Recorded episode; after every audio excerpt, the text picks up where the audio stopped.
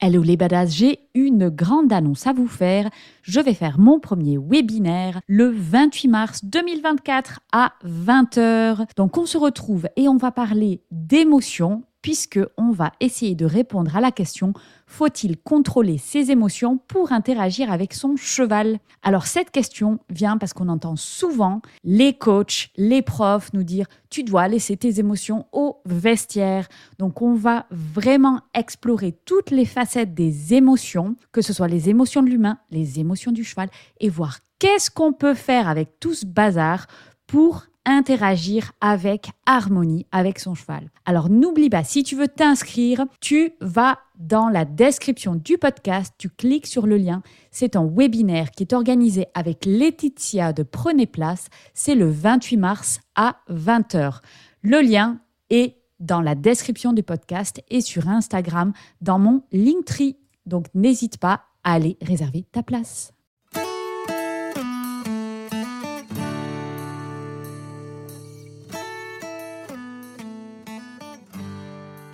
Moi c'est Fanny de Vie ta meilleure vie. J'aime les le running et la liberté financière. Je vis des expériences extraordinaires à travers le monde avec ma famille. Pourtant, ce parcours avait assez mal commencé, puisque j'étais une jeune fille très timide et harcelée à l'école, à aujourd'hui explorer les forêts camerounaises avec les pygmées ou organiser des workshops internationaux pour la protection de la biodiversité en Indonésie on peut dire que le parcours a pas mal évolué. Mais ça a demandé beaucoup de passage à l'action et de travail. Je vous le partage aujourd'hui dans ce podcast, ainsi que le parcours d'autres personnes inspirantes qui ont des vies extraordinaires. J'espère que vous y trouverez des idées, de l'inspiration et vous pousser à passer à l'action pour vivre votre meilleure vie. Bonne écoute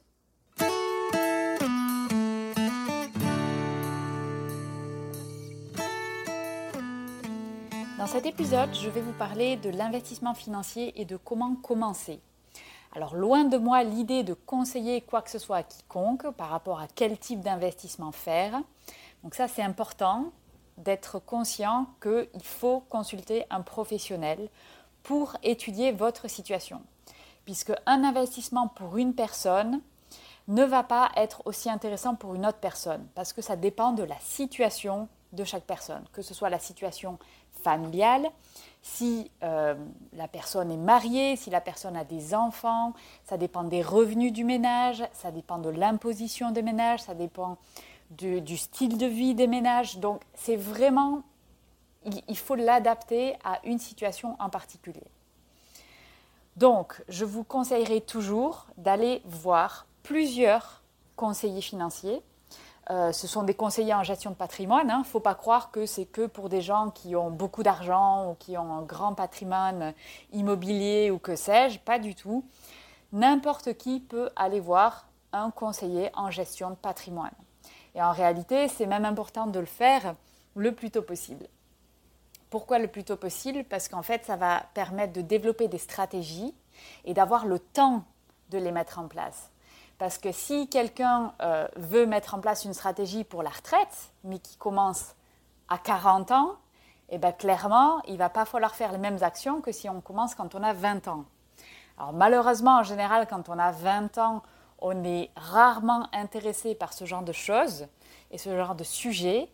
C'est un tort et je suis totalement dans ce cas-là. Hein. C'est-à-dire que moi, j'ai commencé les investissements il y a deux ans. C'est très très tard. Donc, c'est-à-dire que j'avais 34 euh, ans, c'est très tard. Honnêtement, si j'avais été plus maligne, j'aurais commencé ça beaucoup plus tôt, ou si j'avais été bien conseillée.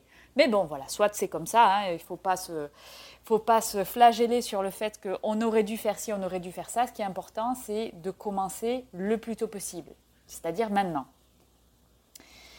Alors, pourquoi faire des investissements? Euh, La réalité du monde, c'est que on n'est plus dans le temps de nos parents ou grands-parents où avoir une grosse pile de cash à la banque, c'était intéressant. C'était intéressant à cette époque-là parce qu'il y avait euh, des livrets, il y avait des produits financiers proposés par les banques qui avaient des taux intéressants. Donc les taux, c'est-à-dire que ça produisait de l'argent. Donc en gros, je mets l'argent à ma banque et je le laisse là et du coup ça va faire des petits.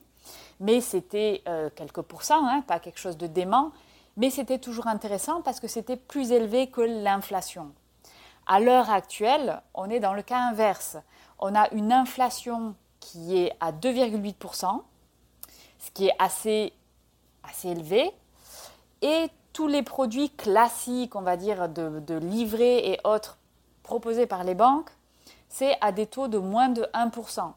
Donc si on fait le calcul très rapidement, on se rend très vite compte que euh, si je mets ma pile de cash à la banque, ça va produire quasiment pas d'argent.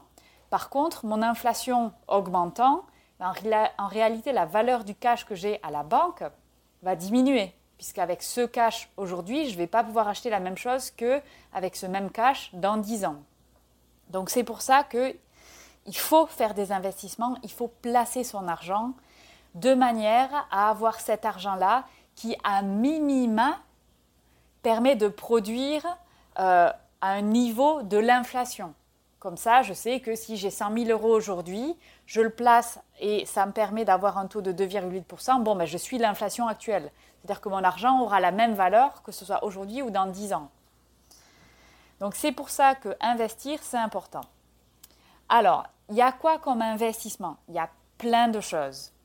Euh, le plus connu, je pense, et euh, un des préférés des Français, c'est euh, l'immobilier en dur.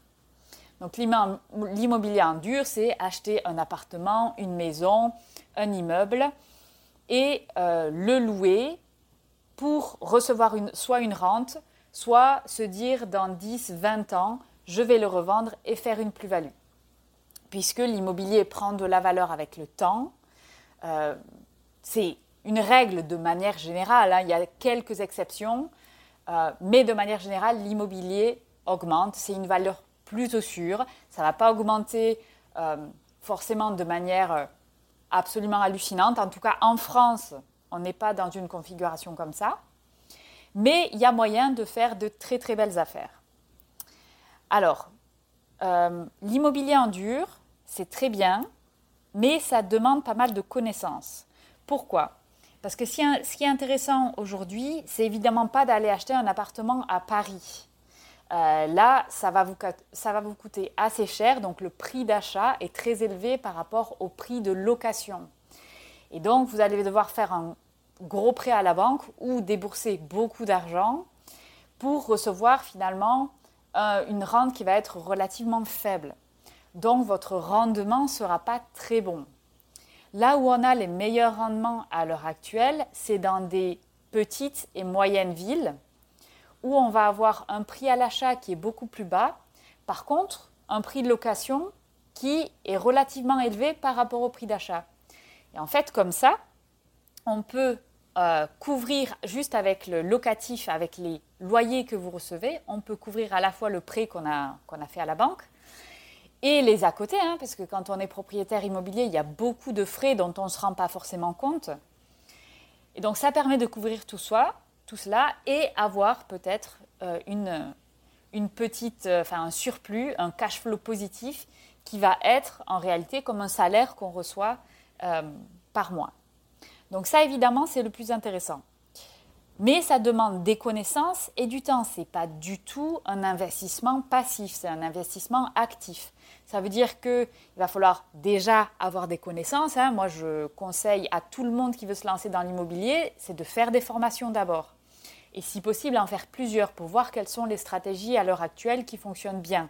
Et se retrouver avec un investissement immobilier qui va rapporter, on va être euh, à peu près à du 10% sur les, sur les très bonnes affaires. Ensuite, il faut avoir généralement un bon réseau. Donc pour avoir un bien intéressant en général, euh, il faut que le prix d'achat soit le plus bas possible. De manière générale, il va y avoir quelques travaux à faire. Donc ça aussi, il va falloir l'organiser, il va falloir le gérer. Euh, ça va prendre du temps. Donc clairement, ça va être un investissement actif. Il va falloir être prêt à passer le temps pour avoir les connaissances et à passer du temps pour développer euh, son network de gens qui vont pouvoir nous aider à gérer ça. Donc ça peut être des barrières à l'entrée assez hautes pour quelqu'un qui démarre. Personnellement, j'ai commencé par ça. Donc j'ai à l'heure actuelle trois investissements immobiliers. Donc j'ai un immeuble de quatre appartements en Avignon, j'ai euh, un investissement à Bali dans une villa de luxe euh, qui est louée et j'ai une maison qui est louée en court terme en France. Tout ça, ça a demandé beaucoup de temps et ça a demandé aussi qu'il y ait un organisme financier qui puisse vous suivre, à moins que vous ayez également beaucoup de cash. Donc, ça reste toujours la meilleure idée, c'est d'emprunter l'argent à une banque. J'ai commencé en 2019. À cette époque-là, les banques étaient extrêmement flexibles. Il y avait de très bonnes euh, possibilités pour avoir des prêts, c'est-à-dire des prêts avec des taux très bas. Donc, emprunter de l'argent, ben, clairement, on paye hein, pour, euh, pour avoir le droit d'emprunter de l'argent. Et ce coût-là était très bas.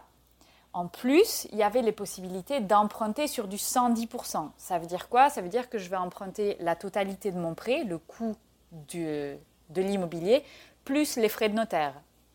Donc en réalité, ça c'est la meilleure situation, c'est j'emprunte tout, je ne débourse aucun argent en cash et euh, j'achète mon bien, je peux mettre des locataires et boum, directement, j'ai une rente qui vient. Maintenant, les banques ont fermé les robinets. On est dans une situation qui est plus compliquée au niveau de l'Europe avec la crise du Covid et compagnie. Donc, toutes les banques ferment les robinets. Maintenant, emprunter sur du 110%, c'est beaucoup plus compliqué. Euh, avoir un prêt, c'est compliqué aussi. Il faut en général mettre un peu plus de, En fait, la banque veut prendre moins de risques. Donc, vous devez prouver encore plus à la banque que vous êtes un dossier à bas risque. Moi, dans mon cas, en étant expatrié, par exemple, actuellement, c'est beaucoup plus compliqué pour trouver une banque qui peut me suivre. Parce que les expatriés sont, euh, en gros, je paye mes impôts et je reçois mon salaire dans un autre pays. Donc, la banque n'a aucune garantie si jamais un jour je ne peux plus payer mon prêt. Elle n'a aucune garantie, elle ne peut pas saisir mon salaire, elle ne peut pas saisir mes avoirs à part ce que j'ai en France. Donc ça, c'est des situations qui sont un petit peu plus compliquées. Donc vous voyez déjà que à voir quelle est votre situation.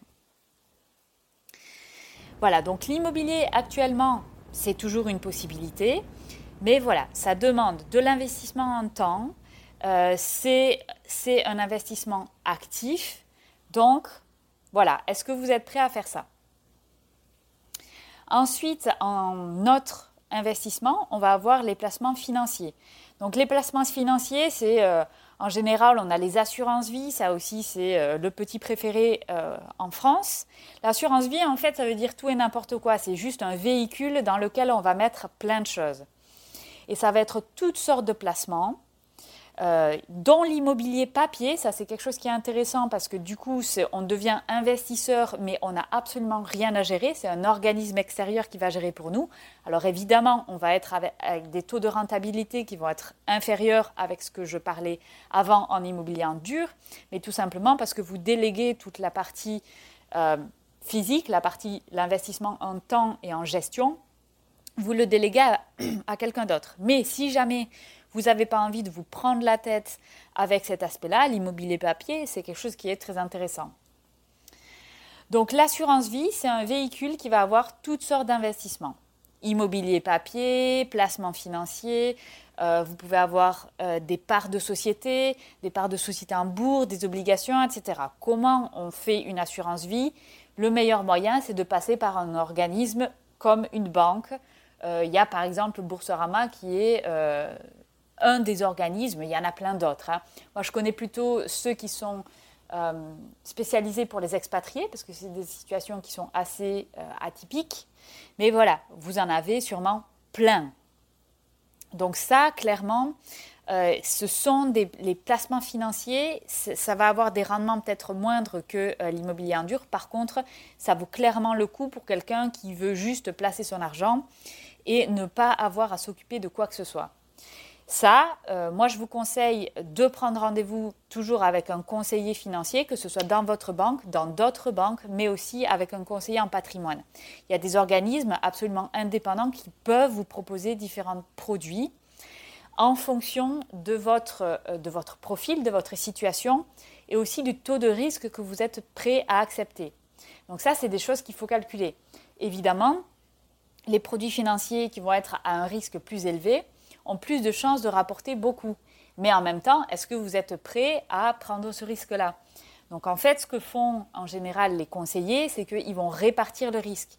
Ils vont dire, OK, on va prendre, j'en sais rien moi, 40% de produits à haut risque, mais on va le contrebalancer avec 60% de produits à risque beaucoup plus bas, pour avoir un risque général qui va être à peu près moyen.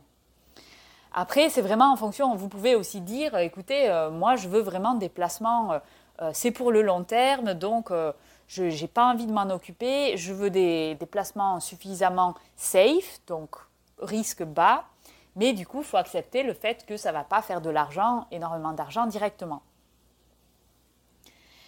ça, ça dépend de la stratégie.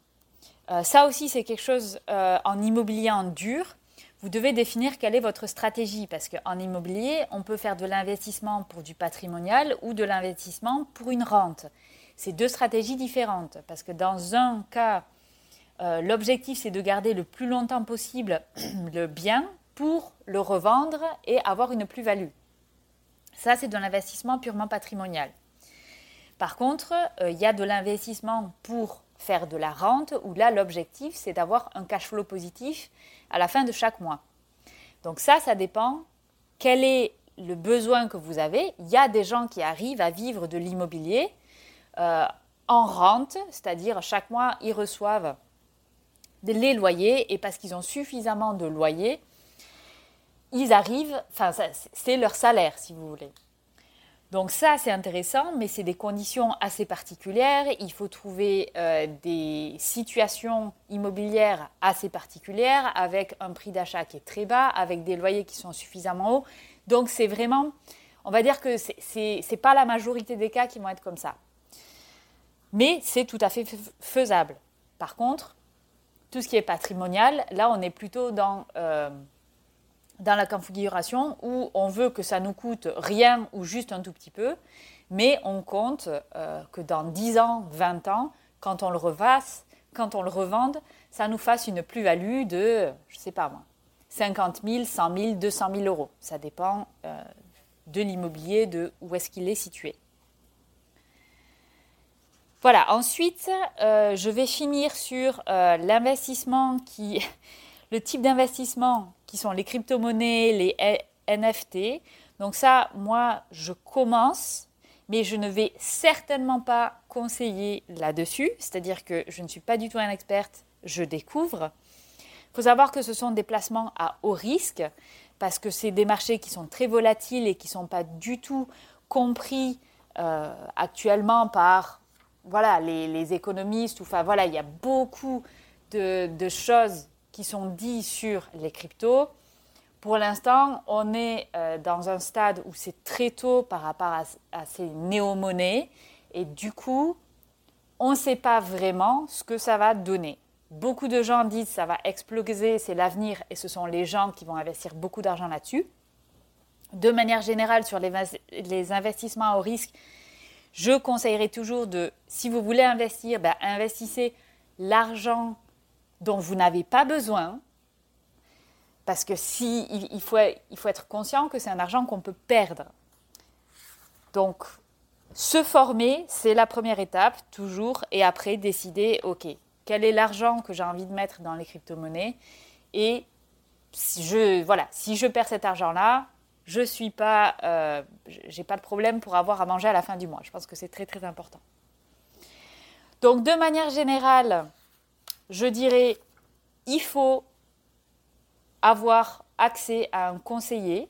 Alors il y a plein de conseillers. Je vous conseille d'en faire plusieurs. Généralement, euh, l'étude de votre situation, elle est toujours gratuite.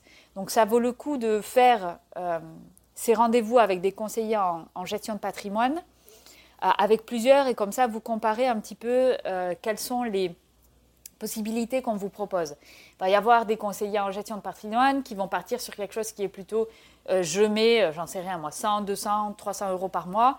Il y en a d'autres euh, qui vont être plus intéressants, mais il faut un ticket d'entrée, par exemple. Il faut mettre 20 000 euros sur la table et ensuite ça va être 100, 200 euros par mois. Donc c'est vraiment en fonction de votre situation.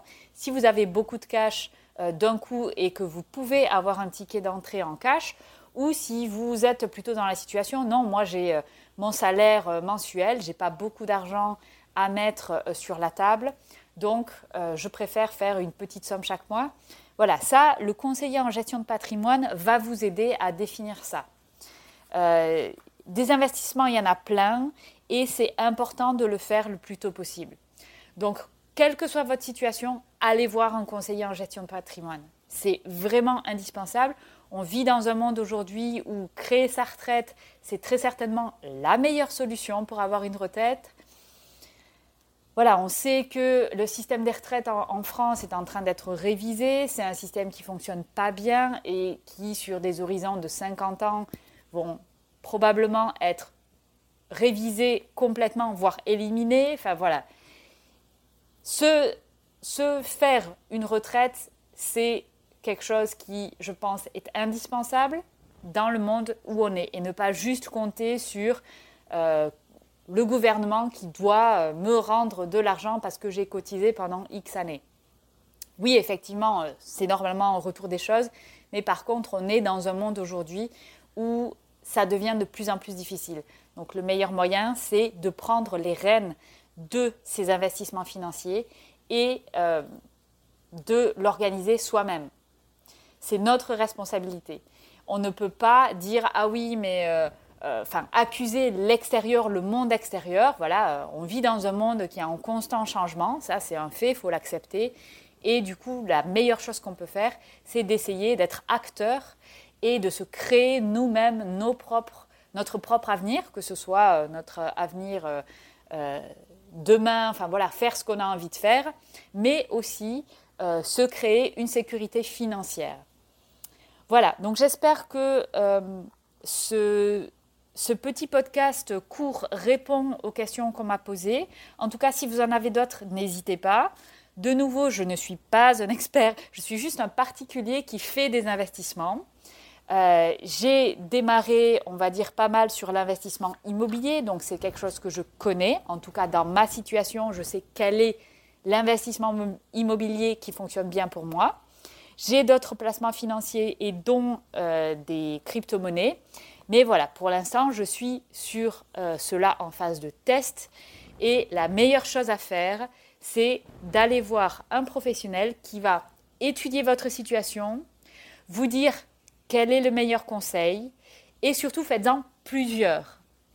Ça, c'est, et, je, finirai là-dessus, il faut toujours garder à l'idée que euh, la personne qui va vous conseiller va avoir lui-même une définition du risque.